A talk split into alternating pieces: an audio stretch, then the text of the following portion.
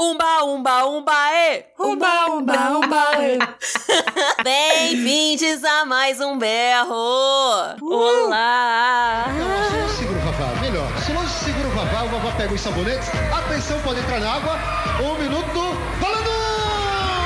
Eu sei que vocês estão vendo no título qual é o tema, mas eu tenho certeza que algumas pessoas entenderam mais ainda a referência do início desse podcast. Uba, uba, uba, Anos e! 90, gente. Hoje vamos falar sobre os closes errados dos anos 90. Que assim, foi uma época, né? Convenhamos que foi uma época típica, mas ao mesmo tempo marcante na vida das pessoas. Gente, uma vez, o Matheus, o Matando, o senhor Matando, do Matando Matheus Agrito, Um beijo pro Matando Matheus Agrito, pro Guigo, um beijo. Um dia o Matheus falou que Deus, quando fez o Brasil, ele já tava cansado. Daí ele pensou assim: vou apertar um modo aleatório. E eu acho que os anos 90 foi o auge desse modo aleatório que Deus simplesmente cansou, sabe? Ele já tava no sétimo dia, ele pensou assim: gente, eu ele vou é só virou as descansar. costas, entendeu? Ele só virou as costas e falou assim: deixa acontecer. Na... Naturalmente. Mas aí, gente, foi isso, sabe? O Brasil é essa aleatoriedade. E os anos 90 tem muita coisa boa, né? Teve muita coisa boa. É, mas. Claro que teve, eu nasci, então assim, foi um- os anos 90 foi uma década essencial, sabe, pro mundo, que as... Nos anos 90 eu usava conjuntinho de roupinha, croppedzinho com shortinho, tudo parecido e dançava el chan. Era aquele shortinho com um olhinho atrás na bunda? Era, era Nossa, olhinho? tinha, era o bad Tinha. boy. Bad boy. Anos 90 tinha MTV, gente. Eu morava naquela MTV. Saudades, MTV. Um beijo pra MTV. Por onde anda, MTV? Mas hoje não seremos saudosistas. Hoje a gente não tá aqui pra falar as coisas boas. Quem nos dera, não é mesmo? Até porque, assim, é, foi uma época muito legal, mas é muito difícil não achar close errado nos anos 90. Majoritariamente, os anos 90 foram de closes errados, então... Então estamos aqui, né? Vamos aqui falar sobre isso um pouquinho. Eu trago aqui um clássico dos anos 90 pros jovens. A intenção desse programa era atingir o público jovem, sabe? Era um programa de auditório apresentado pelo nosso querido Luciano Huck, que tá aí há anos. Até porque tem isso, né? Anos 90 foi o boom dos programas de auditório. É, o próprio Luciano Huck, né, que apresentava esse programa H, que é o programa que a gente vai trazer agora, é, ele falou que tinha muita comparação com o programa do Serginho Groisman, que ainda era no SBT. Então, assim, Ah, o programa Livre isso. E aí ele falava que tinha muita comparação e tudo mais. é igual o povo hoje comparando o programa da Rafa Kalimann com o programa da Maísa. Eu achei ótimo. O quê? Você não viu? Não! Casa Kalimann. O melhor é o KKK atrás dela numa Sim, foto. já, eu vi isso, porque o C fica quase não aparecendo, né? Fica mais Aham. evidência o KKK, meu Deus. Eu achei ótimo. E isso era o que rolava então, né, Maris? Naquela época ali, essa comparação também. é, rolava a comparação, né? Esse programa, o programa H, ele passava na Band, ele era voltado pra esse público jovem, pra adolescentes mesmo. Era um programa de auditório e ele teve três etapas. Aí eu vou focar na primeira etapa, que era apresentada pelo Luciano Huck. Depois veio o Otaviano Costa e a Sabrina Parlatori apresentando. Nossa, Mas, enfim. Otaviano Costa, gente. Otaviano Costa também fiquei do tempo do chocada. EPA. Gente, eu tô falando com vocês. É o botão de aleatório. Então, menina, então, sabe o que que é mais aleatório? É que na pesquisa que eu fiz, a pessoa responsável pela produção desse programa era uma mulher. Bom dia. Me deixa um pouco mais preocupada. Vamos falar sobre isso mais tarde. Vocês vão entender. Ele começou com um formato diferente, né? Que tinha. É bem caldeirão do Hulk que a gente conhece hoje em dia. Só que o programa H não dava, tipo, não tinha essa coisa de reformar casa, essas coisas assim. Mas tinha matérias externas, tinha entrevistas. Só que não agradou, sabe? Não agradou. E aí a audiência tava caindo, tava caindo. Aí eles pensaram assim: o que, que a gente pode fazer? E aí veio tiazinha. Mulher seminua! Mulher seminua! E veio Suzana Alves, tiazinha, né? Que nem Uh, era um tiazinha! Só sei essa parte.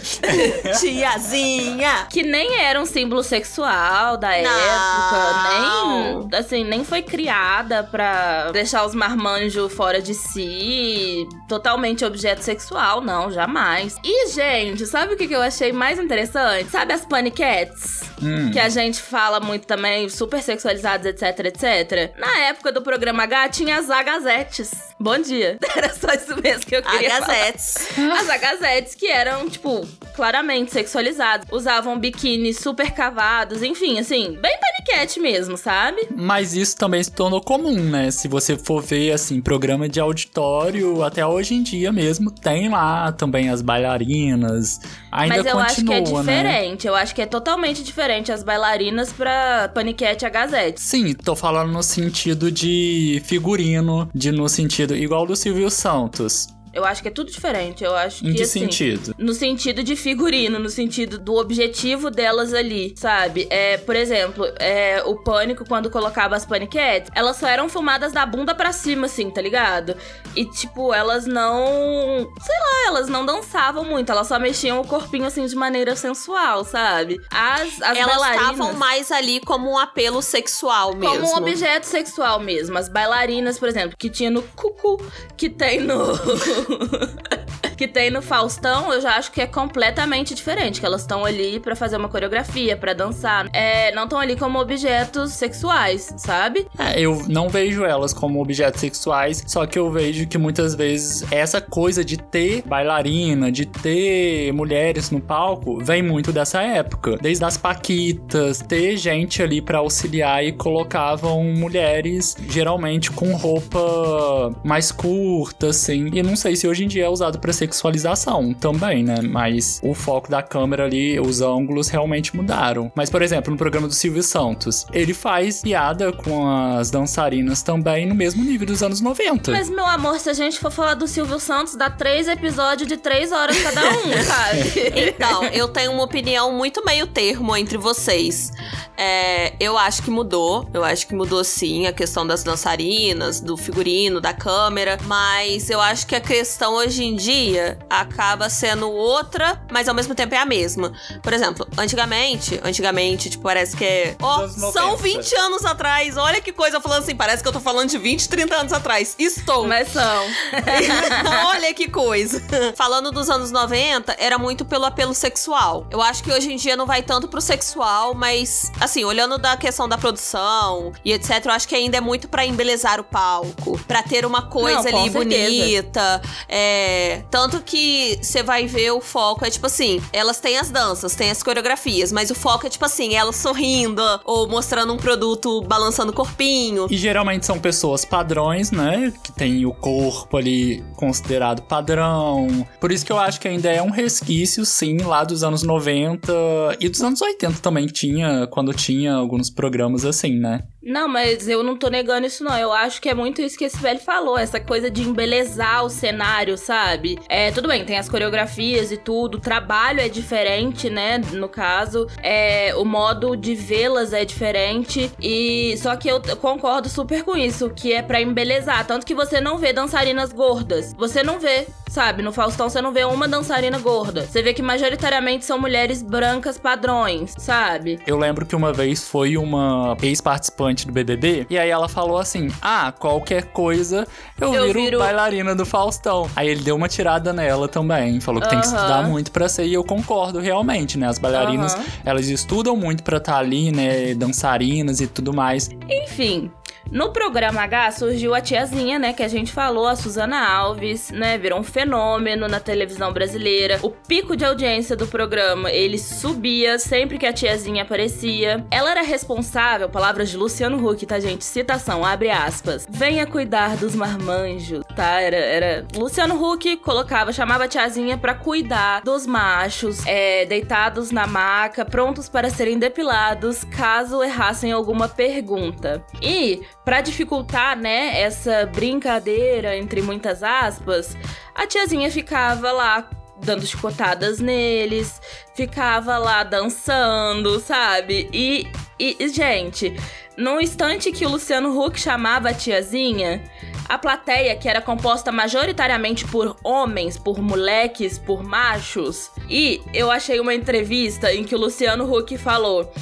que o programa ele era composto por 70%, 70% de mulheres. eu fiquei assim. ele falando que a audiência era composta 70% por mulheres e claramente não era sabe? Não era.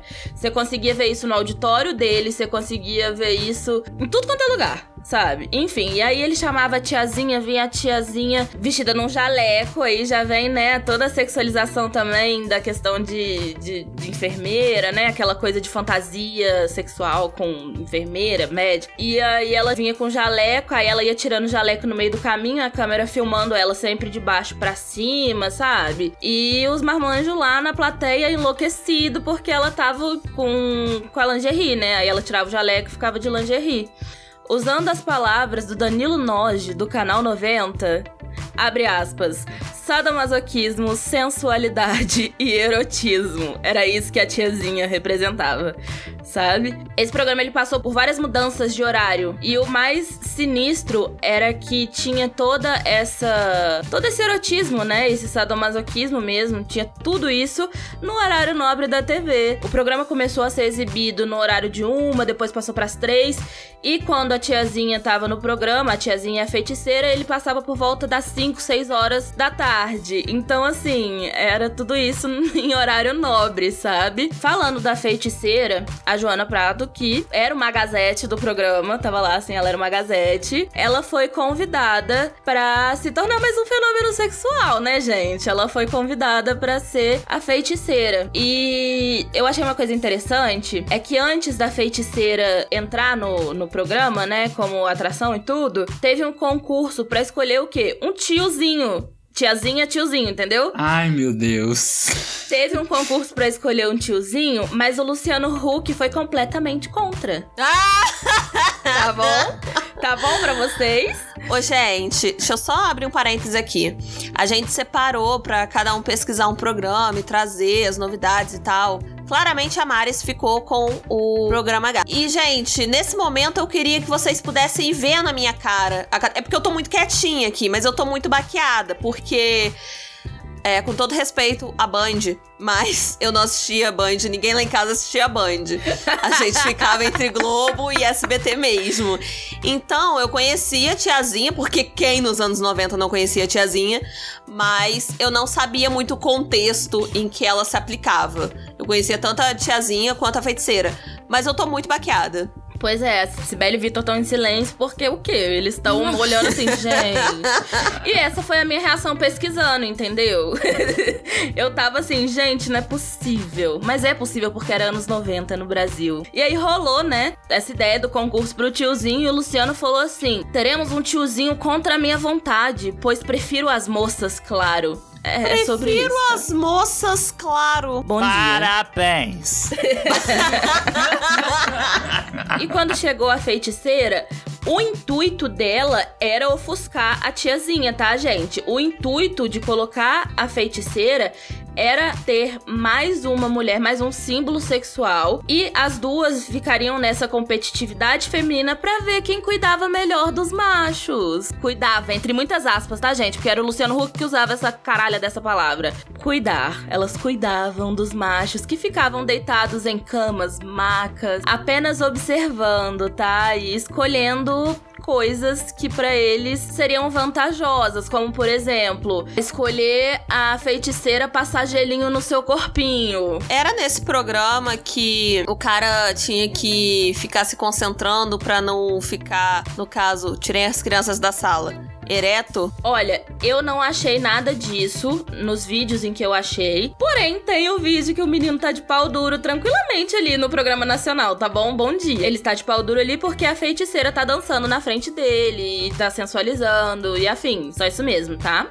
E aí a feiticeira, ela concedia desejos, sabe, pros machos. Se eles respondessem e fizessem. Era meio que uma gênia. Exato. Ela tinha até o véuzinho na frente, uhum, lembra? lembro. a feiticeira, ela, ela era pra isso, sabe? Pra conceder desejos aos homens selecionados lá no programa de auditório. Assistindo os vídeos na época, eu não podia assistir porque eu tinha cerca de 4, 5 anos na época que o programa passava. Então... Mas é, você foi uma exceção, né? Porque eu vou falar mais um pouco sobre isso, mas era um momento que a família inteira tava na sala. Não tinha isso de classificação indicativa. Sim, mas por exemplo, eu não podia assistir o programa H, mas eu podia assistir Silvio Santos e a tiazinha aparecendo lá, Carla Pérez dançando na boquinha da garrafa, entende? Então, assim, legados preocupantes. E aí a tiazinha servia para isso, né? Ela servia para passar gelinho nas costas da pessoa, ela servia para fazer cafuné. Aí o macho deitava nas pernas dela, ela fazia cafuné. Ele escolhia um desejo a ser realizado e participava da gincana, né? E aí se ele fosse bem, a pessoa tinha esse desejo realizado. Nojento, sério. O vídeo que eu vi assim que eu mais peguei para ver o garoto de pau duro e, e, ele falando, tipo assim, ai meu Deus, eu vou ficar maluco, ai meu Deus. Isso, aquela sexualização mesmo, tipo, uhum. a tiazinha dançando na frente dele. E aí ele colocava a mão na cabeça e rolava na cama. Emocionado, né? Colocava a mão Emocionado, na cabeça. Momento da vida dele. Rolava na cama, era o melhor momento da vida dele. E a galera na plateia, tudo assim, nossa, olha ela, olha que gostosa, que não sei o que, sabe? Era isso aí. E aí o vídeo, o vídeo que eu tô falando aqui no caso, tem aí nas internets, tá, gente? Vocês podem ficar à vontade vontade para procurar no YouTube. É muito fácil de achar, inclusive. Se bobear, é o primeiro que vai aparecer. Mas enfim. E aí tem uns comentários aqui que são assim, comentários assim que a gente olha e a gente o quê? Chora. Um dos comentários, a pessoa fala: "Este era programa de verdade, pros jovens de verdade". E aí a outra pessoa falando: "Esse era o Luciano Raiz, a Globo estragou ele. O programa de hoje em dia é feito de qualquer jeito, nem assisto mais". Ou seja, na época, né, das mulheres da sensualização era ótimo, maravilhoso. É o mesmo mesmo pessoal que fala que o mundo tá muito chato. Exato. Nosso mundo de hoje em dia, cheio de mimimi. E tem uma parte que a gente separou, que é essa aí. Eu quero que vocês escutem e reflitam. Atenção, feiticeira. Digão, o que, que você. Cadê o Digão? Digão Gente, até sumiu, e a câmera véio. só focando, né? Só Digão olhando. desapareceu, tá escondido atrás do PA pra não apanhar em casa. Rodolfo, você que pode falar, você que é um homem sem cabresto, me conte o seguinte: o que, que você achou do biquininho da feiticeira? Tá perfeito, né? Mas tá meio comprido ainda. Acho que tem muito pano. Gente, comprido. Perfeito, mas tem muito pano. Só tem muito pano, sabe? Só tem muito pano aí ainda. A mulher tá usando um fio dental, um negócio pequeno. Sabe? Que o peito dela tá até pulando pra fora. Não, ainda tem muito pano. Muito pano? Beleza. Muito. Vamos seguir esse conselho. Precisa tirar um pouco de pano, feiticeira. Muito pano. Vai ficar com calor desse jeito aqui na Bahia. Falou que ela vai ficar muito, com muito calor. Gente, eu tô até gaguejando, fiquei nervosa. Ai, querendo é fazer aquelas piadas de macho, né, gente? É, querendo é. ali fazer piadinha. E pergunta idiota também, gente. Pergunta. Mas é para causar isso mesmo, né? A pergunta, né? É pra. É, a pergunta para tentar deixar constrangido. Só. Não sei. É, não, eu acho que nem é pra deixar constrangido. Na minha concepção, é a pergunta para exalar a masculinidade, sabe? Tipo assim, ai, macho, fala aí, você é machão. Fala aí o que, que você achou, tá mó gata, né? Sabe? Eu fazendo, sei lá, giras de hétero aqui. É, tentou, né, amiga? Tentou. Tentei, graças a Deus não consegui. Obrigada, senhor. Atenção, Felipe, para a lista dos desejos de hoje. Filipão, desejo número um. Com este calor que está em Salvador, a feiticeira irá passar gelinho nas suas costas. Desejo número dois. A feiticeira irá fazer com você uma sessão de hipnose, irá hipnotizá-lo a 5 centímetros de distância até que você pense que você é um caranguejo. Terceiro, você finge que você é esteira de praia da feiticeira, ou seja, ela vem com você, coloca você no chão e fica andando em volta e você deitadão na areia só olhando a vista. Quarto e último desejo. Como você está com cara de cansado, Filipão, a feiticeira senta, você deita no colinho dela e ganha um belo cafuné. Um, dois, três ou quatro? Quatro. Quatro, cafunézinho. Esta é uma prova. Então agora a fácil. gente vai para mais um outro programa de auditório. Que como é que é, SBL? Umba, umba, umba, é! Não, um... é o programa do Cucu. Cucu. Domingo! Legal! Ou domingo nada legal. Vamos lá. Antes de continuar o nosso programa, chegou a hora da prova da banheira. Todo mundo está esperando essa prova. Pode entrar o cara metade, pode entrar a tiazinha o Achabonde cantando.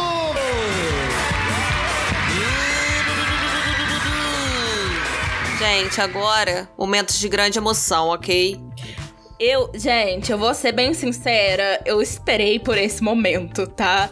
Cucu, cucu. Gente, esse é o momento que a gente vai falar do umba, umba, umbaê, umba, umba, umbaê. Ou seja, a banheira do Gugu, né? Que foi um quadro do programa Domingo Legal. A banheira do Gugu eu podia assistir. Que saudável, que bacana. Saudável, né? Banheira que do Gugu family friendly. Se você nasceu antes dos anos 90, já vem ali uma pequena imagem na sua cabeça, coisas que talvez você não queria que viessem à sua cabeça, talvez. Mas pra quem não sabe ou não lembra do que eu tô falando, gente, a gente explica porque berro também é cultura, tá? Berro também é didática. A banheira do Gugu, gente, nada mais era do que uma competição em que um homem e uma mulher entravam em uma banheira, ok? Cheia de sabão e tal. No caso, com roupas de banho bem pequenas, pouca roupa mesmo. E lá eles tinham que competir quem pegava uma quantidade X de sabonetes. Simplesmente era essa a, a meta da competição. Segura, segura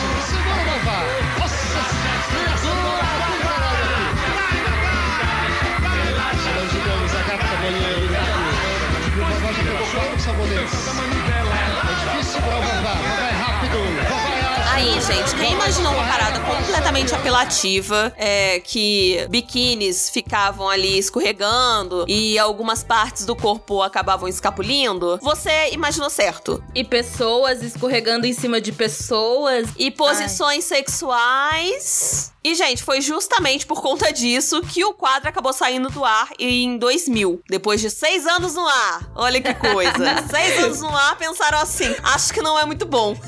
Isso tá aí pra família brasileira ficar vendo. Acabou a década de 90, aí voltou a normalidade. Gente, Sim, o que, que a sim. gente aceitou? Você vê que o surto coletivo foi justamente nos anos 90, porque acabou anos 90, as pessoas já começaram a se questionar o que, que a gente tá fazendo da nossa vida. Não que muita coisa tenha melhorado, mas ah, o questionamento já começou. E, gente, esse quadro que é cheio de peitos, bundas, corpos femininos sendo altamente sexualizados, Corpos padrões, né? Da gente co- tem que lembrar. corpos padrões, né? Que tava ali dentro do padrão de beleza estipulado pelos anos 90, porque nos anos 90, não sei se vocês têm essa lembrança, mas tinha aquela moda da cintura baixa, aquela barriga chapadíssima, é, que até perdurou ali pros anos 2000, mas eram todas mulheres com esse corpo e passava a tarde, assim, gente, pra família brasileira ficar aproveitando mulheres seminuas. E se não fossem mulheres nesses corpos de barriga chapada e etc., usando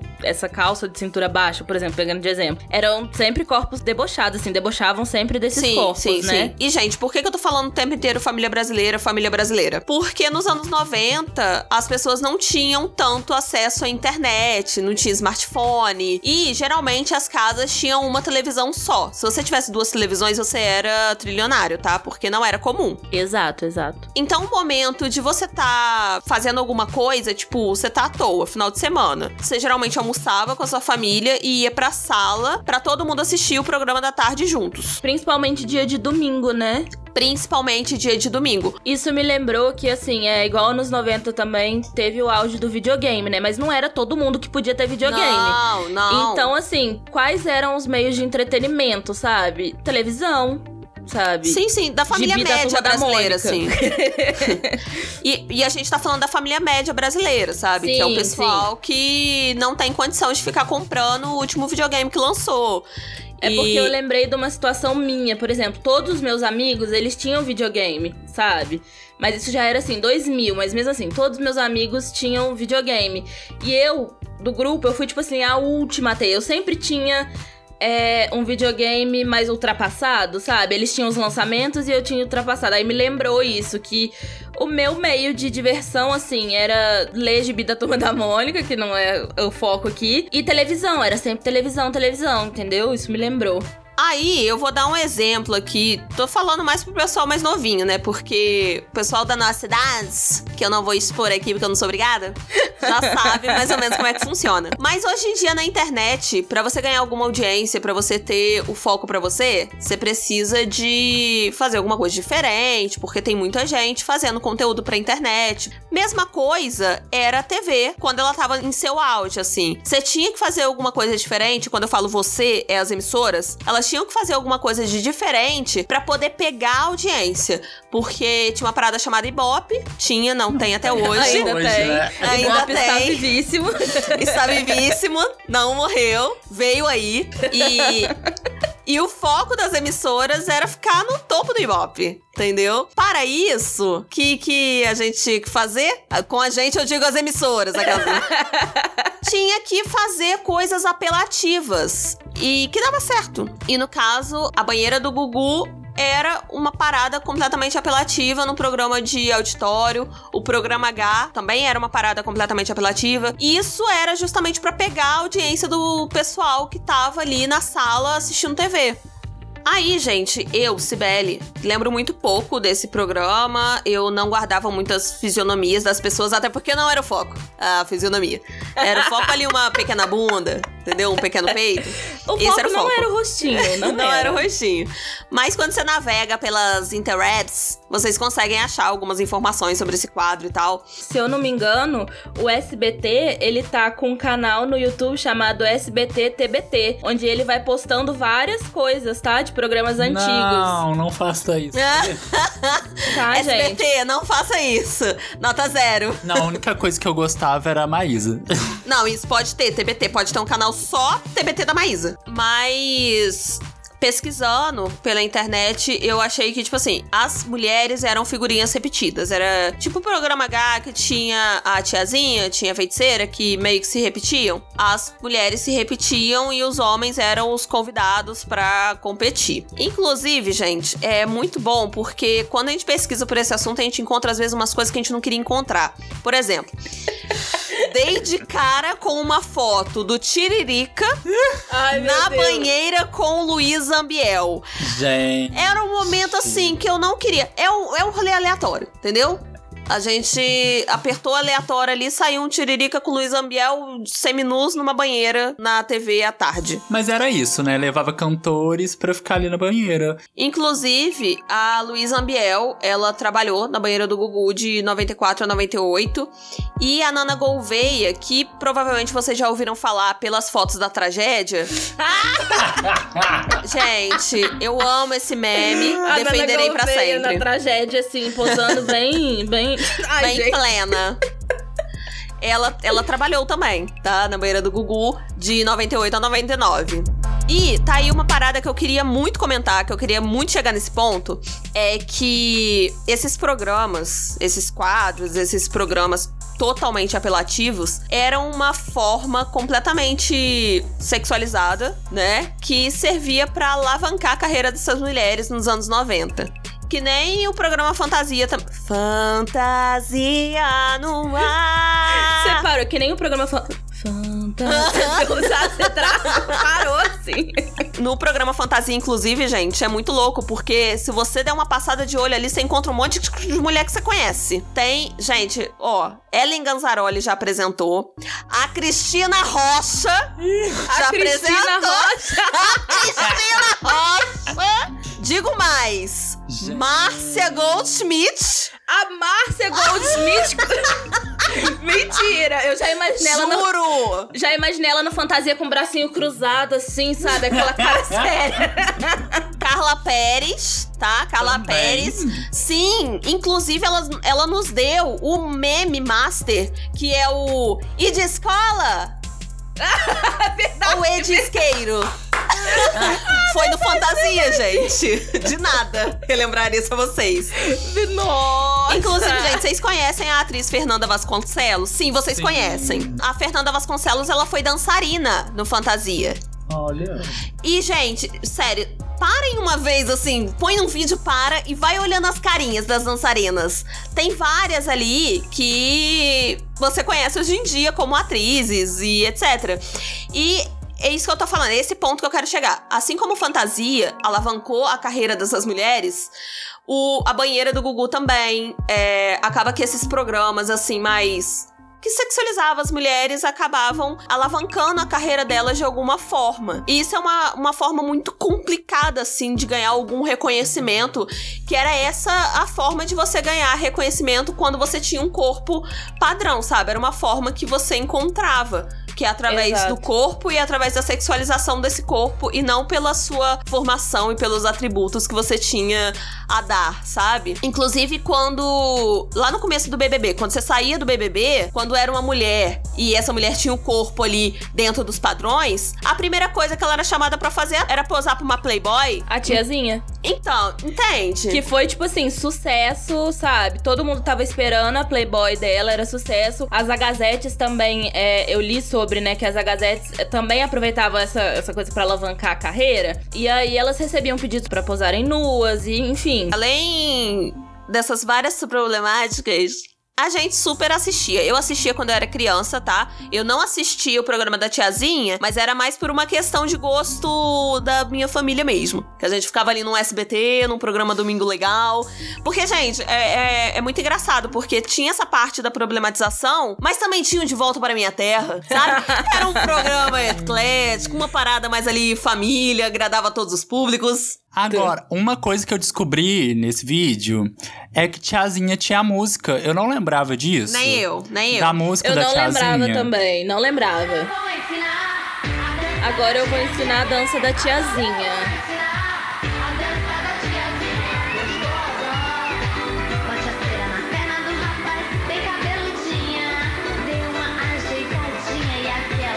E aí, não bastasse ter a banheira do Gugu, que a gente já trouxe aqui pra você, teve uma atração lá, que era simplesmente a tiazinha depilar a perna do Vavá. Então, pelo que parece, é uma reprodução do que ela Veio já fazia programa no H. programa H. É uma Aham. reprodução, né? Pelo que parece.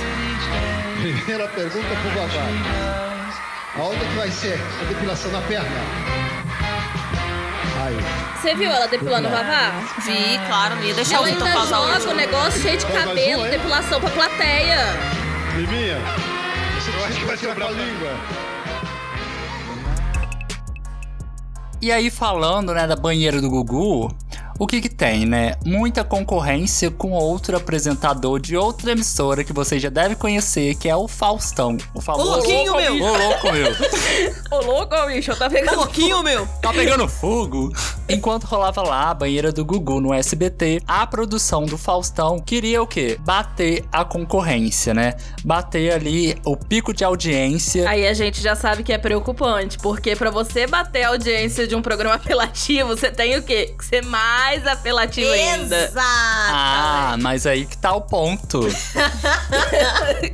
e isso, gente, foi lá no final da década de 90, né? Mais especificamente 1997. E aí, essa atração, assim, que teve, assim, um dos maiores closes errados que a gente vai trazer aqui, que eu já vi na TV brasileira. Vitor, eu vou te interromper só pra falar uma coisa. Se vocês achavam que tava ruim, agora piora.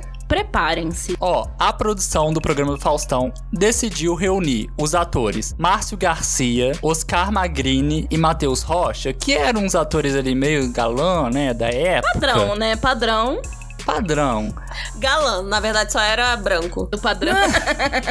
e fortinhos. Reuniram esses atores pra participar de uma atração, de um quadro. Não era um quadro, né? Foi na verdade uma atração que teve. E essa atração foi justamente pra tentar bater a audiência ali do Gugu, porque tava o auge ali, todo mundo colocava lá pra ver a banheira e decidiram fazer o quê? Um sushi erótico. Esse era o nome. Sushi erótico.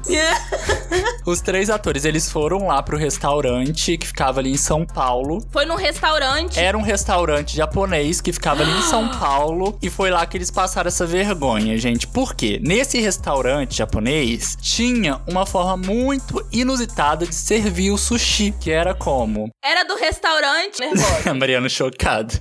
Ali no vídeo tinha três mulheres e elas ficavam assim, deitadas, completamente nuas. Como vieram ao mundo? Como vieram ao mundo. E os peixe cru era servido como? Em cima delas, né? Na partes íntimas. E aí o lance era o seguinte: o cliente podia se servir ali comendo, né? E conforme ia comendo, ia tirando. A questão, né? O auge, assim, foram os comentários. Ô, Márcio, pra fazer essa decoração não é fácil não, porque decora a mesa e tem que decorar a mulher também, né? Pois é, mas é tranquilo. O, o nosso sushi man aqui já tem experiência. Inclusive a esposa dele faz também. Ele deve estar instalando isso em casa também, não é possível, né? favor, mas vou Aí, assim, aqui no a programa, a questão era o seguinte: eles ficar experimentando mesmo. E aí explicando como é que era lá o restaurante, porque era um restaurante realmente, poderiam ir clientes. E eles vão falar o preço que era. Eu queria muito que vocês vissem a cara da Mariana. Sem problema de vento de cauda. Gente, as mulheres estão totalmente peladas, é? Cobertas é pelas preço? comidas. Atenção, galera, tá interessada agora. Sabe quanto custa um almoço desse? Chuta. 30 reais. Ah, ô, a galera, quanto mais, custa aqui? mais, mais. Pode Dá chutar. um chute, dá um chute. Quanto? Tá na casa 100. de 100. 150. Quanto você pagaria, caçulinha? 500. Ô, louco, Tá caçulinha vai perto. passar. Ô, louco! Tá falta, hein? Caçulinha é rico, né? Ô, louco, Vou dar uma bicho. pista, vou dar uma pista. No Japão, Ah. tá na faixa dos 1.500 dólares. Aí, viu? A 2.000. Aí o Aqui cara um fica um menos. ano com a mulher, é isso? Como? 1.500 dólares, o cara fica um ano com a mulher em casa. Não, uma hora Nossa, os só. comentários Uma do Faustão, cara, é assim. Mas aqui. Podiam É, né? Mas aqui, Ah. Faustão, no caso, é, o prato decorado, com a opção da escolha da mulher, está por 600 A opção reais. da Tá certo, escolha Eduardo, da afinal de contas é mulher. uma mesa especial, não é isso? E é vem- vai mulher também, Oscar, ou é só homem? Não, não, homem e mulher, mas pra, é um prato assim, servido na mulher, são para quatro pessoas, 600 reais. Pergunta pra Mary, então, por favor, Oscar. Se ela E não essas tem medo de perguntas uma do mulher assim, invejosa que vai assim, aí na né? hora do É. governo, pega um Tentando garfo e fazer espeta duplo ela. Sentido, sendo assim, de uma mulher engraçadinho. invejosa, ou por maldade, numa sacanagem, sem querer te espeta com garfo. Não, esse tipo de coisa não acontece, não. Loucura, né? Isso todo mundo sabe. Olha aí. Agora, eu, a gente queria fazer uma pergunta Aí vem aqui do quem? sushi. Vocês- olha, Cláudia Raia pra fazer outra olha, pergunta muito legal, Aí assim. juntou a a- a- a- Ah, pera um pouquinho, juntou Primeiro aí que o Faustão três- não deixa ninguém falar, três né? Não deixa. maravilhosas, geniais, mas são língua que é um veneno. As três estão só tramando contra o trio que tá lá no sushi. A pergunta, vamos lá. É outro nível. É o seguinte, a primeira é minha pergunta e depois Ah. é da Hortência. A minha pergunta é o seguinte, quando acaba o sushi, o que se come de sobremesa? Ai, Cláudia te- Raia, na moral, véi. É assim, um show de horrores, né? Show de horrores E a mesmo. sobremesa é do lado de cima ou do lado de baixo? A sobremesa tem que se virar. E na época foi isso, né? Deu certo, a audiência do programa do Faustão realmente subiu muito, acabou batendo do SBT, também apelativo desse jeito, né, gente? Se o Gugu colocou mulheres de biquíni, o Faustão vai lá e coloca mulheres peladas. Não, Sim. mulheres com sushi. Com Sim, sushi. com sushi. O programa deixou até o famoso Roberto Marinho embasbacado. Por quê? Ele acabou assistindo, né, a edição do programa e achou aquilo um absurdo. E Eu aí, imagino o Roberto Marinho na casa dele. Puta que pariu. Minha tipo, filha, o que rolou aí? E aí teve que reunir a diretoria do programa, a direção do programa se reuniu, né, pra discutir realmente como que foi a repercussão daquilo. Bafão. Bafão. E até planejar, né, as outras atrações. E aí eles decidiram que tudo tem um limite e que não teria mais esse tipo de atração lá no programa dele. E até o Faustão, na época, ele deu uma entrevista, né, ele deu entrevista pro jornal Globo e ele disse que realmente achou uma baixaria, ele já sabia que ia ter aquilo no programa. Ah, mas na hora tava fazendo comentário, né? E ele falou assim que até as piadas ficaram sem graça, porque ele sabia que ia ter, só que ele não concordava com aquilo. A gente viu no olhar dele. A gente percebeu, é claro. A pergunta que fica é: a Selena Gomes sabe disso? Sibeli. Cadê outra Adriana Galisteu pra pendurar no pescoço dele e derrubar ele no chão? E agora vamos pro nosso próximo bloco, que é o Grito! Mas, gente, é com muito pesar que informo vocês que o tema do grito de hoje é a sexualização da mulher nessa questão toda. Porque, gente, a nossa pretensão com esse episódio não era nem focar na sexualização da mulher. Só que no momento que a gente tava separando a pauta, escolhendo os temas que a gente ia trazer, os recortes que a gente ia trazer, a gente não conseguiu ignorar que a principal problemática, entre muitas outras, é a sexualização da mulher para conseguir alguma coisa o tempo inteiro. Tanto que a gente foi vendo, assim, banheira do Gugu, esse, a tiazinha. Cucu. É, é uma parada, assim, de, de colocar a mulher mesmo como um objeto sexual para atrair o público. E com o público, eu quero dizer pais de família, porque a gente citou isso da família reunida e tudo mais. E durante as minhas pesquisas, eu não sei se a Mari e o Vitor também acharam coisas do tipo, mas, por exemplo, programas infantis, tipo apresentadoras, no caso Xuxa, Angélica, Mara Maravilha, também usavam roupas completamente sexualizadas. E eu encontrei muito que isso era por conta dos pais, para convencer o pai, né, o pai da família que geralmente era quem comandava a televisão, a assistir Gente. esses programas. E faz muito sentido quando a gente pensa nessa formação heteronormativa da família brasileira, né? Que tentam empurrar água lá abaixo até hoje. Que o pai, ele é o que Que o pai é o que banca tudo né? e é o que manda na TV. Então, peraí. O que, que a gente vai assistir no programa de domingo? Quem vai decidir é o homem.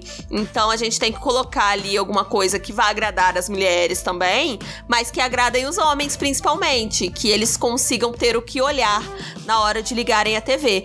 E isso é muito problemático, sabe? E, e a gente sempre bate na tecla da questão do anacronismo, mas essa especificamente é uma questão que deveria incomodar na época também. A gente sabe que não é uma coisa que era discutida na época, mas devia ser.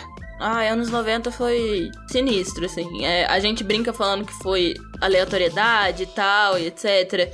E tem muita gente que tem boas lembranças, né, dos anos 90 e tudo, porque tiveram seus momentos bons de alguma forma. Não que os anos 90 tenham sido horrível e tudo, a gente tá falando dessa questão da, da sexualização na TV, né? Mas assim, cara, é muito problemático, sabe? É muito problemático. E é problemático ver que, que existe até hoje resquícios dessa televisão brasileira dos anos 90 até hoje. Silvio Santos, ele tá aí com o programa dele até os dias de hoje, onde claro, houveram mudanças, mas assim, é, tem essas pegadinhas escondidas em que tem uma atriz que seduz o homem pra mulher pegar no flagra e, sabe, rolar porradaria. Até os próprios comentários do Silvio Santos durante o programa, assim, são muito Não, problemáticos. sim, então, o próprio Silvio Santos segue humilhando, segue, sabe, fazendo chantagem é, emocional com, as- com os participantes, igual ele fez com o menininho do Raça Negra, depois, anos depois, fez com a Maísa, sabe? O- então, assim, é uma coisa que tá que é recorrente. O Silvio Santos tá aí até hoje fazendo comentários escrotos no programa dele, trazendo coisas problemáticas, sabe? Então é muito preocupante ver que isso ainda reverbera nos dias de hoje. Igual a gente tava falando no berro, as mulheres tinham essas oportunidades, né? Tipo assim, de, de serem mais sensuais, de, de posar nuas e etc. E a tiazinha foi uma dessas pessoas. Enquanto eu pesquisava, eu li uma matéria que a Playboy que ela posou nua pela primeira vez, tipo assim, era a mais esperada entre os jovens.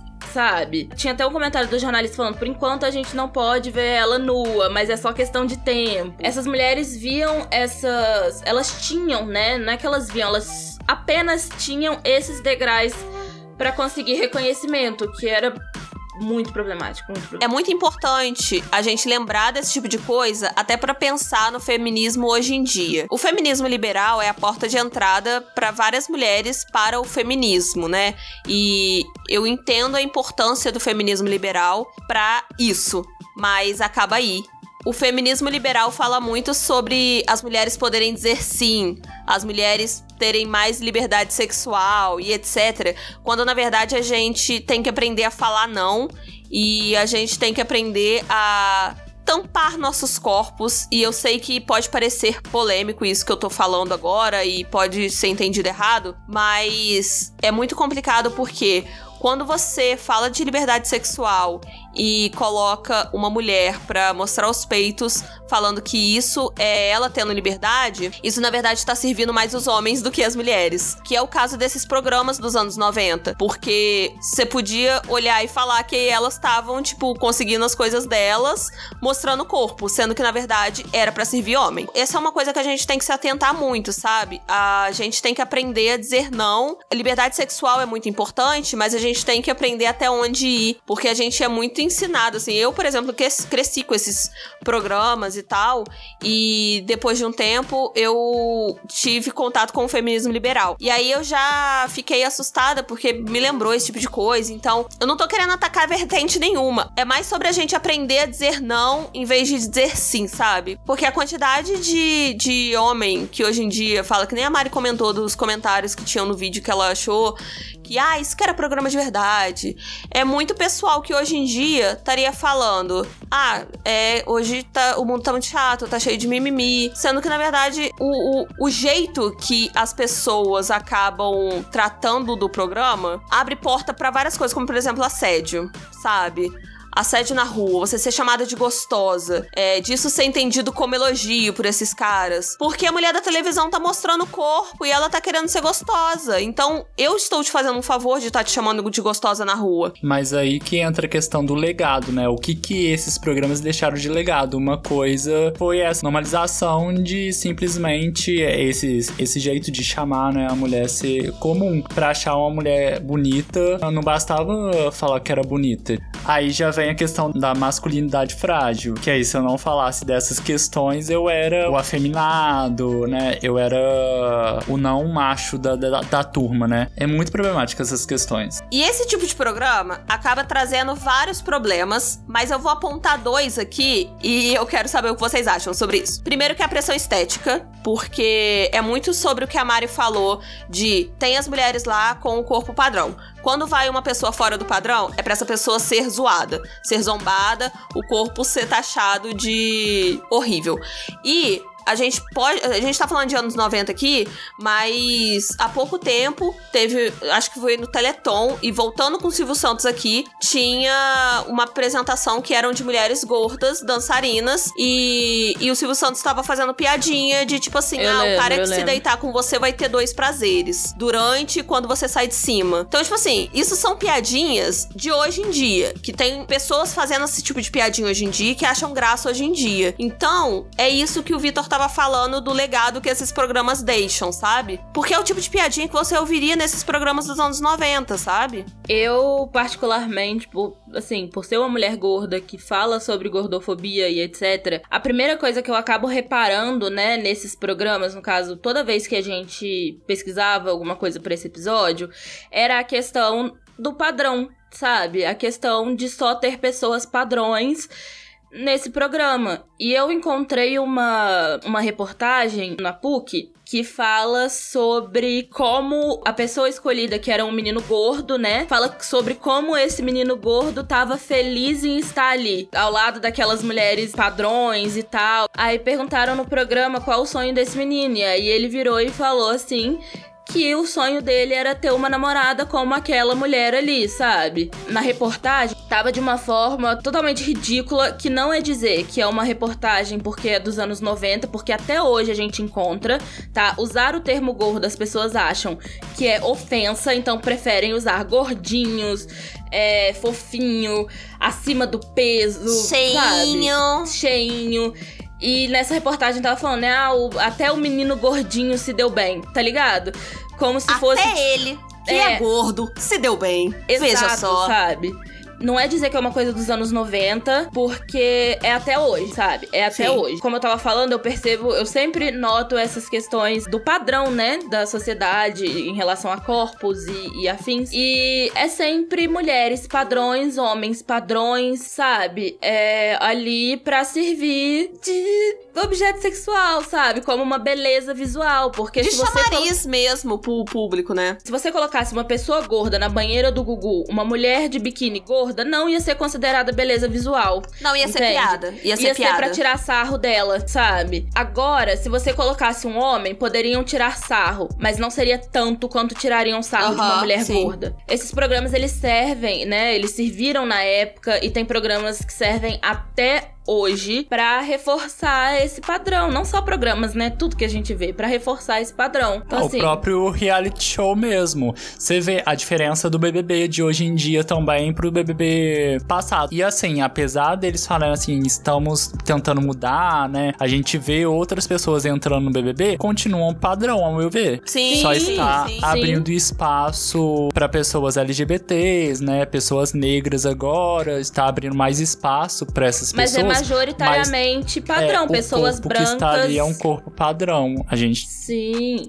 Não só corpo, né? Mas assim, as, são pessoas brancas, cis, heterossexuais, sabe? Assim, esse padrão todo é tanto de corpo quanto heteronormativo. A quantidade de arcrebiano que não teve nesse BBB, gente. Nesse e nos outros, né? Porque pra mim são todos nos- todos os arcrebianos. outros. Saíram todos. Saíram todas, gente. Eu não sei por que, que tá tentando todo ano esse homem. Ah, eu só tô com raiva que Fiuk. Fiuk está em terceiro lugar, gente. Ai, gente, não, eu não aceito. foi. Eu não Vitor, aceito. Vitor, Fiuk. Ah, Vitor. Fiuk, gente. Fiuk não. Vitor, pesou o assunto, tá? O Fiuk não. Pesou. O Fiuk não. Eu falei que eu ia ramificar em duas problemáticas. A segunda. Traga sua segunda, venha. É, a segunda é mais sucinta. É só uma coisa assim, olha que coisa, né? Porque hoje em dia, você vê um monte de gente aí, ah, não, porque funk. É, não põe criança pra ouvir funk, não, que funk é putaria, tá? Ai, essas crianças rebolando a raba. Gente, a gente não vai entrar em questão de música nesse episódio.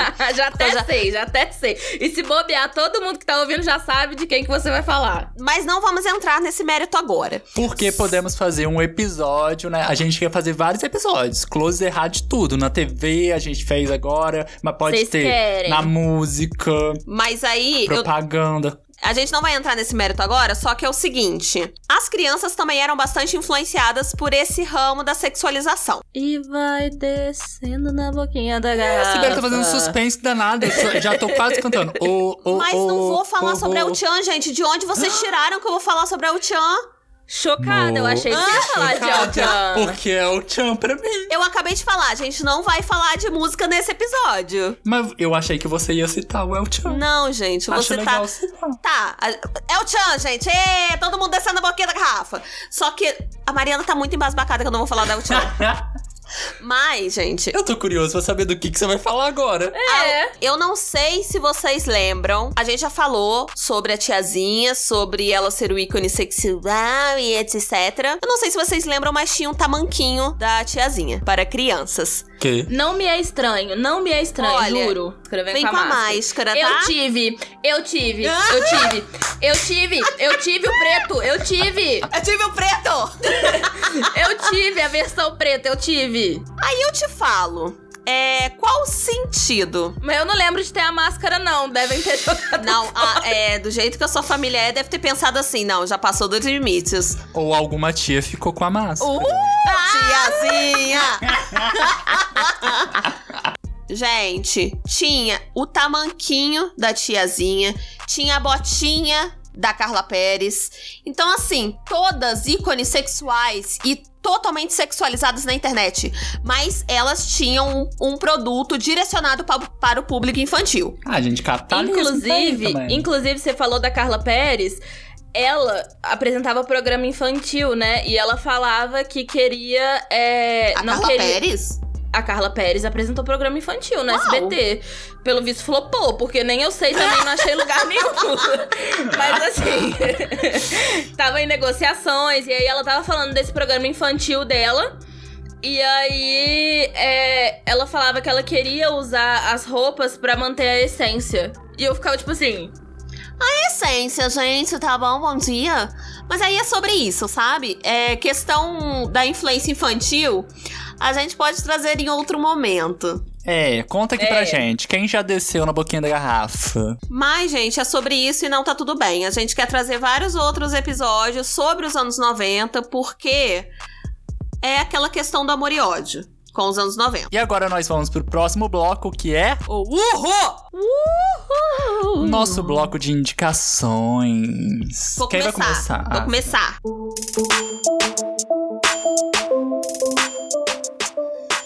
Gente, sou a menina do youtuber, tá? Gosto muito de YouTube.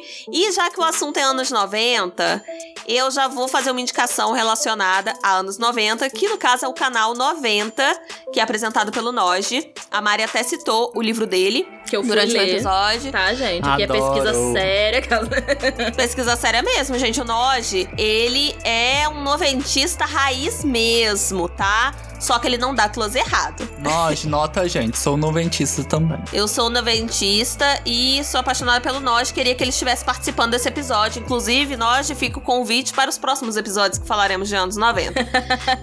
venha, Então fica a minha indicação, canal 90, no YouTube. Ah, eu vou pegar a deixa aqui, o gancho de youtuber, porque, gente, YouTube tá sendo a nossa TV de hoje em dia, né? Não é mesmo? Quem vê mais televisão? Só um ou outro programa que distou assim, a gente vê, acaba vendo mais o YouTube, o famoso YouTube. Eu vou também indicar aqui uma youtuber que também traz muitos assuntos relacionados assim aos anos 90 e fala muito na questão da problemática assim, na questão do feminismo, fala de questões Sobre super corpos gordos. Sim, sobre corpos gordos e questões de forma muito leve, assim, também do jeito que a gente gosta de trazer também aqui pra vocês. É um canal que eu super indico, que é o canal Nunca Te Pedi Nada, adoro, que é da Maíra Medeiros. Sou completamente apaixonado pela Maíra Medeiros, inclusive também está convidadíssima, tá? Eu sou apaixonada e Maíra Medeiros, pelo amor de Deus, vem aqui e tal. Nossa, Maíra. Super convidado. Aqueles, né? Gente, a Maíra pode dar na minha cara que eu agradeço. Gente. E a minha indicação, já que a gente tá falando de youtubers, influencers e afins, é. Vamos ver se alguém sabe. Tá, querida? Tá, Tá, querida. querida? Ah, querida! É a maravilhosa da Luísa Junqueira. Que o Instagram dela, eu acho maravilhoso o nome, é Luísa Junquerida, tá? E ela, assim, ela é maravilhosa. Ela fala muito sobre autocuidado, sabe? Que vai além da aparência. Ela ultimamente tá fazendo muitos conteúdos relacionados à comida saudável, né? Comidas veganas, enfim, no geral mesmo. E eu recomendo ela porque ela foi uma grande influência positiva pra mim numa época em que eu tinha vergonha de usar uma calça legging, sabe? Porque marcava minha barriga. Entende a problemática disso, sabe? De eu me olhar no espelho e achar aquela barriga marcada uma coisa visualmente feia. Então me marcou muito e eu, sim, tenho um carinho muito grande por ela. Ela traz várias questões LGBT também, inclusive num vídeo recente ela tava falando sobre essa lei que tá aí, né? De falar que LGBT é má influência, pipipi popopó. Sim, gente. Inclusive, vamos ser contra essa lei aí, tá? Essa PL que não deve passar de jeito nenhum. Ah, acho que não vai dar em nada, mas assim, só a tentativa. Só a tentativa já é preocupante, né? Sim. Você falou que a Luísa Junqueira foi muito importante pra aceitação do seu corpo e tal. Eu não sou uma pessoa gorda hoje em dia. E nem na época que eu conhecia a Luísa Junqueira eu era gorda, mas eu nunca fui dentro do padrão. Eu sempre fui uma pessoa fora do padrão, meu corpo não é padrão. Mas eu tenho um macaquinho que ele marca muito a- o meu corpo. Aí teve um dia que eu saí com ele, eu olhei pra baixo, eu vi que minha barriga tava marcando muito. Aí eu lembro que eu comentei com o Vitor assim: olha, minha barriga tá igual a da Luísa Junqueira. Eu achei bonitinho, porque tava me lembrando a barriga dela, sabe? Se Aham. fosse há um tempo atrás, eu ia olhar e ia pensar assim: nossa, como eu tô gorda com essa roupa. Aham. E por isso que é muito importante a gente ter essa representatividade, sabe? De ter pessoas gordes e. Que não é romantização, sabe? Não é romantização, sabe? São pessoas que inspiram e, e acabam ajudando outras pessoas. Por exemplo, eu lembro que nesse dia eu fui na rua com o meu cropped e a minha legging marcando a minha barriga. E assim que eu cheguei em casa, eu tirei foto no espelho e mandei uma mensagem. Tipo, obviamente ela não viu, porque ela é uma mulher muito ocupada. Mas eu mandei uma mensagem, sabe? Agradecendo. Eu sei que ela não vai ver algum dia, talvez até veja, né? Mas assim. É... Quando a gente for amiga. Oi, Luísa. Oi, Luísa, vem aqui. Eu lembro que eu mandei a mensagem agradecendo, sabe? Porque o vídeo que ela fez falando sobre isso me ajudou muito. E, e assim, tirou uma trava, sabe? Tirou uma trava. É, é claro que não é nada assim grandioso, né? Tipo, no sentido de, ah, nunca mais pensei na minha barriga. Porque a gente tá aí, né? A gente sofre com pressão estética, gordofobia, etc. Mas enfim. Se deixar, eu vou ficar falando, e na real é só uma indicação, é a Luísa Junqueira. Então sigam ela e vejam os conteúdos que vale muito a pena. E a gente espera que vocês tenham gostado do episódio de hoje. E não se esqueçam de compartilhar com os amigos, tá? Que é muito importante pra gente. Compartilhar nas redes sociais que vocês estão ouvindo o berro. Compartilhar o nosso. compartilhar as nossas redes sociais, arroba berro, pode, no Instagram e no Twitter. Não deixem de seguir, tá? É muito importante pra gente que tá nesse comecinho. E falem também, fora dos anos 90, a gente quer muito saber o que vocês querem ouvir, porque pra gente escolher a pauta é muito Ah, importante. é, anos 2000 tá aí também pra gente falar Gente, estamos aí. Se vocês falem tudinho que vocês gostariam de ouvir a gente debatendo, conversando e trazendo aqui, porque a gente traz com muita responsabilidade, carinho e bom humor, né, gente? Beijos! Tem um eco no meu bairro inteiro. Beijo! Um grande Beijo. beijo. Ciao.